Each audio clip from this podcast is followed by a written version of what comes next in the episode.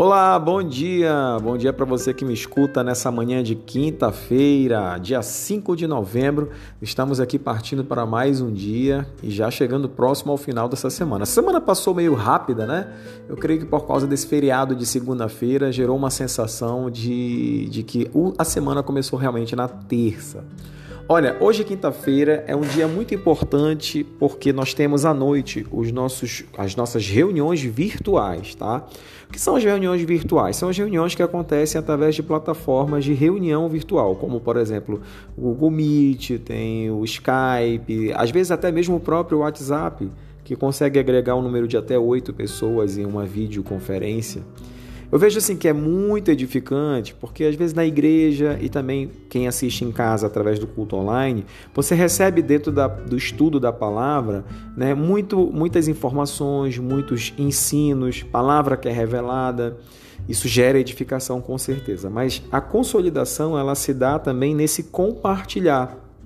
Nesse período de pandemia, onde evita-se aglomeração, onde enfatiza-se o isolamento social, o distanciamento. Essas ferramentas elas, elas são realmente muito importantes porque elas ajudam, elas viabilizam, elas facilitam essa integração. É óbvio que não é a mesma coisa do que estarmos na sala das pessoas conversando face a face, mas é uma ferramenta também que aproxima aqueles que estão muito longe, muito distantes. Então, às vezes, num grupo virtual você tem pessoas que são de outros países, é, de outras cidades, e isso também é um ponto muito positivo que agrega muito valor a esse tipo de reunião. Então, fica esse convite. Você pode mandar uma mensagem para mim no privado. Todos têm o meu número, tá lá no grupo do devocional e eu posso estar inserindo você em um desses grupos que eu imagino que será algo muito edificante. Ok? O tema de hoje fala sobre limites. A importância de nós atentarmos aos limites das coisas e também as consequências que estão atreladas ao avançar desses limites. É, um texto que é enfatizado aqui Jeremias capítulo 5, verso 22 diz assim: Pus a areia para limite do mar. É uma questão, eu, Senhor, pus a areia para limite do mar. Ele começa fazendo a reflexão aqui. Eu poderia até ler um pouco, um trecho dessa parte, e aí você com certeza é, vai acompanhar comigo. Diz assim: olha, não passa um ano sem que aconteça um desastre da natureza em algum lugar do mundo. Enchentes, ciclones e tsunamis destroem vidas, casas e o sustento das pessoas. Ninguém argumentaria que os mares têm o direito de violar seus limites estabelecidos e ultrapassar a linha do litoral.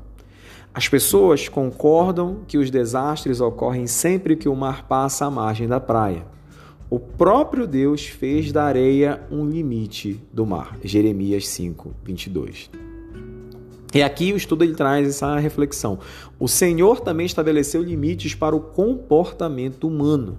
No entanto, não passa um dia é, sem que ocorram inúmeras violações dos mandamentos de Deus, o que resulta em consequência desastrosa tanto físicas como espirituais. Uma coisa é certa: os mandamentos aqui que foram mencionados, né, que são mais de 600 mandamentos, eles tinham um propósito e um objetivo que inicialmente, talvez pela população de Israel, tivesse sido equivocadamente e às vezes até hoje ainda é equivocadamente entendido. A lei ela não salva ninguém. A lei ela não purifica ninguém. A lei ela é pura, mas ela não purifica. A lei ela é santa, mas ela não santifica. Então a lei, ela é a expressão daquilo que Deus é, do seu caráter, da sua magnitude, mas ela tem um objetivo principal de mostrar aquilo que eu sou, aquilo que eu realmente sou. Nós somos pecadores e quando a lei ela é apresentada a cada um de nós, ela mostra o pecado que há em mim. E aí ela traz um, um direcionamento. Não existe uma forma de nós sermos redimidos, aceitos, justificados a não ser por Cristo. Então eu não consigo chegar a Deus por conseguir cumprir os mandamentos da lei, porque se isso fosse possível, não haveria necessidade de Deus enviar Cristo. Ele envia Cristo por quê? Porque Cristo ele vem à terra, ele cumpre o mandamento, ele morre em meu favor, em meu lugar e dá a mim o direito de salvação, vida eterna, de justificação e de aproximação a Deus, porque o sangue de Jesus me purifica do pecado. E o pecado é que causa essa divisão no mundo entre nós e o nosso Deus. Então, esses mandamentos, eles realmente norteiam os nossos, eles foram enviados para nortear os nossos comportamentos e provavam quanto nós éramos incapazes de segui-los. Aí vem uma, uma questão assim muito importante.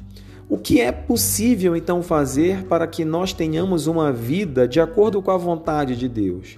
Não existe um outro caminho a não ser conhecer mais a Deus. Nós devemos não nos contentarmos apenas em conhecer a Deus, mas devemos prosseguir em conhecê-lo mais e mais. O mandamento diz, e o principal, as duas, os dois principais mandamentos, é que nós devemos amar a Deus sobre todas as coisas e amar o próximo como a nós mesmos. Mas eu não consigo amar a Deus sobre todas as coisas e também não consigo ter um amor equivalente ao próximo, um amor ao próximo equivalente ao, à forma como Cristo me amou, se eu ainda não tiver uma, uma revelação concreta de o quanto eu sou amado por Deus, e a palavra de Deus diz que primeiramente Ele nos amou. Então, antes de amar a Deus sobre todas as coisas, antes de amar o meu irmão como a mim mesmo ou como Cristo amou a igreja, eu tenho que entrar no processo de entendimento a respeito do quanto Deus me ama.